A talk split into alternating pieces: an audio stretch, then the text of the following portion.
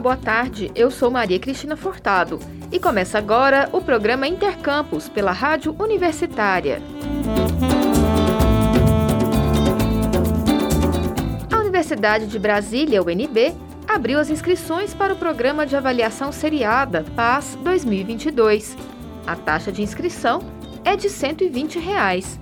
Interessados no processo seletivo da UNB devem realizar suas inscrições até o dia 12 de setembro. O PAS é o sistema de avaliação seriada da UNB, formado por três etapas.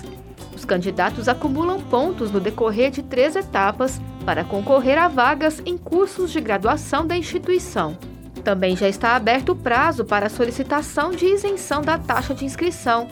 Para concorrer ao benefício, o candidato precisa se enquadrar em uma das seguintes condições: inscritos no cadastro para programas sociais do governo federal, CAD único, ter renda familiar per capita igual ou inferior a um salário mínimo e meio e ter frequência igual ou superior a 75% das aulas ministradas até o momento da solicitação de inscrição. O procedimento será feito online, através do site do vestibular. Cada modalidade de isenção possui seus procedimentos de confirmação de informações, conforme o edital. O prazo para solicitar a isenção se encerra no dia 12 de setembro. O resultado provisório do benefício será divulgado entre os dias 19 e 21 de setembro. Já o resultado final será publicado no dia 27 de setembro. As provas do PAS UNB 2022 serão compostas por redação e prova de conhecimentos. Os exames vão acontecer da uma da tarde às seis da noite e as datas variam de acordo com a etapa em que cada candidato está inscrito, na seguinte divisão. A segunda etapa será no dia 10 de dezembro, a primeira etapa no dia 11 de dezembro e a terceira etapa no dia 17 de dezembro. O PAS 2022 da UNB oferece 2.118 vagas para ingresso no primeiro semestre e 2.120 vagas no segundo. A UNB realiza reserva de vagas para candidatos oriundos de escola pública, de baixa renda, pretos, pardos e indígenas e pessoas com deficiência. Mais informações na página do Sebrasp ou pelo telefone 61 3448 0100, repetindo 61 3448 0100. Biblioteca Central da UFG completou 49 anos nesta quarta-feira. A data ganhou várias comemorações. A jornalista Ana Flávia Pereira conversou com a diretora do Sistema de Bibliotecas da UFG, a bibliotecária Adriana Ribeiro, sobre a Biblioteca Central da UFG, o sistema de bibliotecas da universidade e a importância das bibliotecas de maneira geral. Vamos acompanhar. Olá, Adriana, obrigada por aceitar nosso convite, conversar com a gente aqui na Rádio Universitária. Oi, Ana Flávia, é um prazer, ainda mais um dia tão festivo como hoje, né, onde a gente está comemorando os 49 anos da Biblioteca Central da UFG. Então, Adriana, né, a biblioteca está fazendo aí 49 anos. Conta um pouquinho dessa trajetória para a gente, né? Porque hoje na UFG existe bem mais do que a biblioteca central, né? Ela foi só o comecinho ali. Exatamente, na Flávia. Hoje a gente conta, né, o sistema de bibliotecas com oito bibliotecas, mas tudo começou com a reunião das bibliotecas setoriais em 1973 e hoje a gente faz 49 anos, com a Biblioteca Central e mais sete bibliotecas setoriais. No Campo Samambaia a gente tem quatro bibliotecas, que é a Biblioteca Central, a Biblioteca Setorial de Humanidades, a Biblioteca Setorial de Letras e Linguística e a biblioteca localizada no Colégio do CEPAI.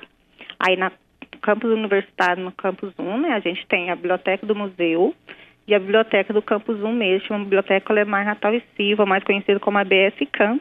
E a gente tem a de Aparecida, de, no campus de Aparecida, e mais uma na regional Goiás. Nesses 49 anos, né, Adriana, nós passamos aí por uma verdadeira revolução, né? Apesar disso, as bibliotecas continuam sendo importantes? Flávia, esse é um discurso que a gente ouve desde sempre, né, na área da biblioteconomia e o que a gente tem tentado fazer é caminhar junto com essas tecnologias, né? A gente busca no sistema de bibliotecas estar presente na vida dos nossos usuários. Então, hoje as bibliotecas ela é muito mais, né, do que simplesmente encontrar os livros. Ela é um espaço de convivência e a gente segue nesse ritmo. Tecnologias novas, né? A gente juntamente com o conselho acadêmico, que é um conselho que tem os representantes de cada unidade acadêmica, um professor junto com a gente, lutando, né, pra, junto à reitoria para atualizar nossos acervos, porque a gente sabe que com a pandemia os alunos conseguiram, não é, várias e diversas formas de conseguir essa informação que não seja na biblioteca, então a gente tem que correr atrás sim, lutar e junto a gente buscar alternativas para a gente conquistar esse público novamente. Como é que seria isso? Conquistar esse público significa trazer esse público de volta para dentro da biblioteca ou oferecer uma biblioteca que seja acessível em qualquer lugar? As duas coisas, Ana Flávia. A gente está buscando esse espaço, né? a gente oferece hoje espaços de convivência que são muito utilizados pelos nossos usuários, né? São os queridinhos, o famoso puff da biblioteca, né? Então, a gente busca essa convivência, a biblioteca ser hoje essa função social da biblioteca e também as novas alternativas, né? Os e-books, novas ferramentas de busca, a gente sempre tem treinamentos, então a gente busca essas alternativas para conquistar esse público novamente. Porque a biblioteca, eu imagino, né, Adriana, seja ela em qualquer formato, é, ela é muito importante, né? Porque Exatamente. ela é um repositório também, né? É, a fonte do conhecimento, né? Então, assim, historicamente, as bibliotecas sempre foram o guardião né, do conhecimento e sempre preservando, e não só preservando, né? A gente quer divulgar, a gente quer dar o acesso aos nossos repositórios digitais, nossos livros físicos, ampliamos a nossa biblioteca digital de e-books, então, são várias alternativas que a gente está conseguindo buscar para oferecer todos os serviços disponíveis. Treinamentos em base de dados, portal de periódico CAPS. Então, a gente tem uma infinidade de ferramentas que não seja só o livro físico hoje, né? Que atende à pesquisa na universidade. E para quem não consegue deixar o livro físico, né, também é um espaço enorme, né, um acervo enorme, né, que também está disponível. Um acervo a, enorme. Não só a comunidade da UFG, não é, Adriana? Isso, as bibliotecas abertas para todo o público. Apenas o serviço de empréstimo, né, o domiciliar, que a pessoa pode vir pegar e levar o livro para casa, que é restrito à comunidade interna da UFG. Mas nossos espaços e o acervo para consulta local, ele é aberto para toda a comunidade. E é muito utilizado. Que legal. E como é que estão sendo as comemorações aí aos 49 anos da Biblioteca então, Central da UFG? Nossa programação ela começa ao meio-dia. A gente vai ter a apresentação do coro de Câmara da IMAC sobre a regência do professor Ângelo Dias, que no hall de entrada da Biblioteca Central. E também junto a gente vai ofertar vários treinamentos para toda a comunidade UFG, como orientação para normalização de trabalhos acadêmicos, teremos o treinamento de fontes de informação online. E na sexta-feira, a gente terá uma palestra às nove da manhã, no auditório da Biblioteca Central, chamada Desafios para a Formação de Leitores Críticos no Contexto da Desinformação e das Fake News. Com a palestrante, a mestre Larissa Rosa de Oliveira e o professor mestre Josué Pereira da Silva Santos, com a mediação da bibliotecária mestre Rose Mendes da Silva. Então, a gente busca nessa palestra né, mostrar a importância da formação dos leitores e o que isso impacta no futuro, né, nesse mundo e esse contexto de desinformação e fake news que a gente convive diariamente. Aliás, né, quando você fala aí na formação de leitores, a gente sempre ouve, né, que os brasileiros não leem, que a leitura não, não faz parte do nosso cotidiano. Isso é verdade, Adriana?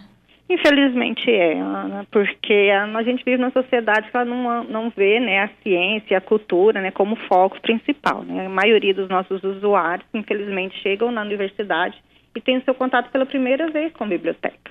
Infelizmente, isso é uma realidade, né? Os nossos alunos aqui do CEPAI, eles têm esse privilégio muito diferente da maioria das outras crianças, né, de ter o contexto dessa biblioteca desde o seu princípio. A gente tem a lei para implantação de bibliotecas. Essa lei não é cumprida até o momento, né? Essa lei já tem 10 anos que era para ser implantada, com a obrigatoriedade das bibliotecas escolares, mas infelizmente isso não ocorre ainda. E realmente essa é a realidade. Infelizmente, a maioria da população não tem acesso aos livros, à leitura desde de criança, Ana Flávia. E isso reflete né, em toda a sua formação crítica de cidadão.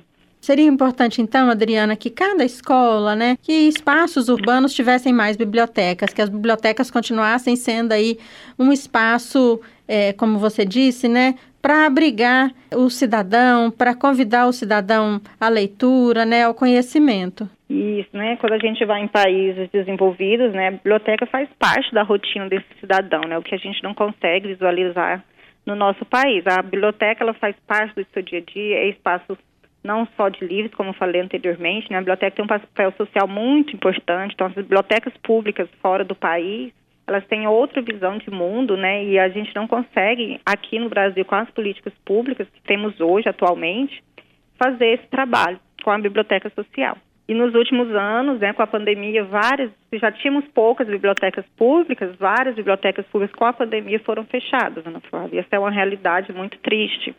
E que aí reverbera nisso, né? Um país com poucos leitores. Poucos leitores.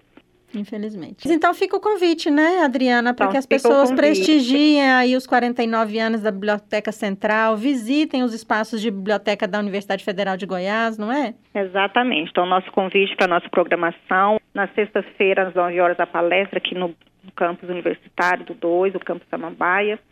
E no dia a dia, a Biblioteca Central e todas as demais está aberta ao público, venha aproveitar, venha tirar todo o proveito desse acervo maravilhoso que a gente tem, nossos espaços de convivência. Venha viver um pouquinho esse lado da leitura, do convívio, da alegria. A gente está aberto a tudo. Adriana Ribeiro, bibliotecária, diretora do Sistema de Bibliotecas da Universidade Federal de Goiás. Muito obrigada por sua entrevista aqui à Rádio Universitária. Parabéns aí pelos 49 anos da Biblioteca Central da UFG e sucesso nas empreitadas que vocês têm aí pela frente. Obrigada, Ana Flávia. A gente que agradece o apoio da rádio, né, nesse reconhecimento né, da importância do sistema de bibliotecas dentro da instituição e para toda a população também. Obrigada. A gente é que agradece. Um abraço, Adriana. Outro. Nós conversamos com a bibliotecária Adriana Ribeiro. Ela é diretora do Sistema de Bibliotecas da Universidade Federal de Goiás e nos contou um pouquinho aí dos 49 anos da Biblioteca Central da UFG, aniversariante dessa semana, completou, fez aniversário no último dia 24, e ela nos contou também um pouquinho mais sobre a importância da biblioteca para a formação de cidadãos conscientes, para a divulgação do conhecimento. Você está ouvindo Intercampus.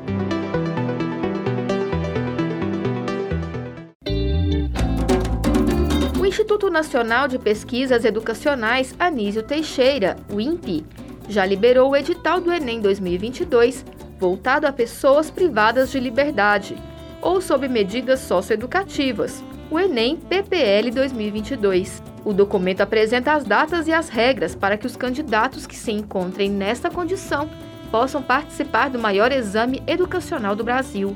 Conforme o edital, os órgãos de administração prisional e socioeducativas que desejarem participar do Enem PPL 2022 deverão indicar as unidades para aplicação no período de 26 de setembro a 7 de outubro, pelo e-mail aplicacal.ppl.imp.gov.br.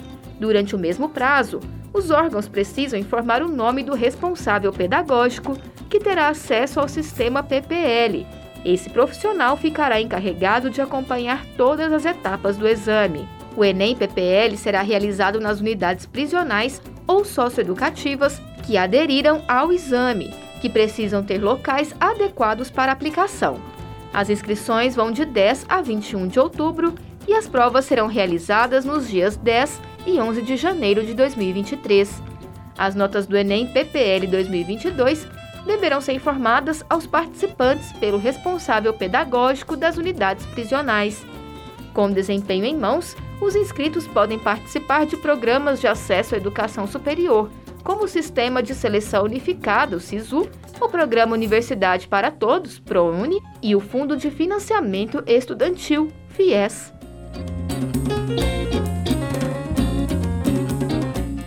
Intercampus de hoje fica por aqui.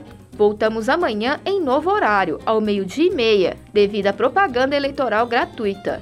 Nossa programação você acompanha pelo rádio nos 870 AM, pela internet no site radio.fg.br ou pelo aplicativo MinUFG. E a seguir, temos mais jornalismo com Universitário em Forma. Nos trabalhos técnicos de hoje, contamos com Ana Cláudia Rezende, Jorge Barbosa e Tiago Damaso. Obrigada pela audiência e até mais!